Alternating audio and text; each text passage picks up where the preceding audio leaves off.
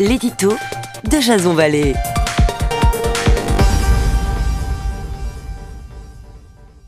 Bonjour, nous sommes le 15 mai 2019 et voici le titre de mon éditorial qui s'intitule La liberté est un combat.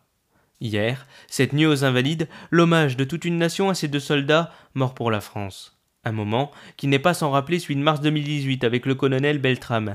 Lui aussi avait donné sa vie pour sauver des otages.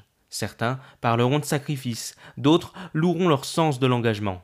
Il est clair que cela change de nos politiques soi-disant au service des Français lorsqu'ils ne sont pas au service de leurs propres intérêts. Des voix se font d'ores et déjà entendre sur notre présence au Sahel dans le cadre de l'opération Barkhane, faisant suite à notre précédente intervention au Mali depuis 2013, Serval.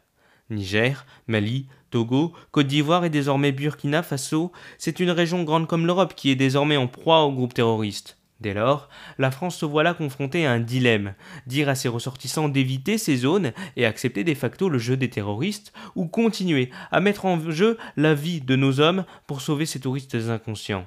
Défendre la liberté de circuler, oui, mais pas à n'importe quel prix.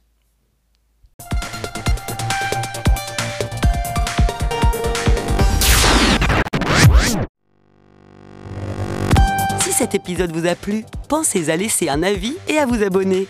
Ça ne vous prend qu'une minute et cela nous aide énormément à nous faire connaître.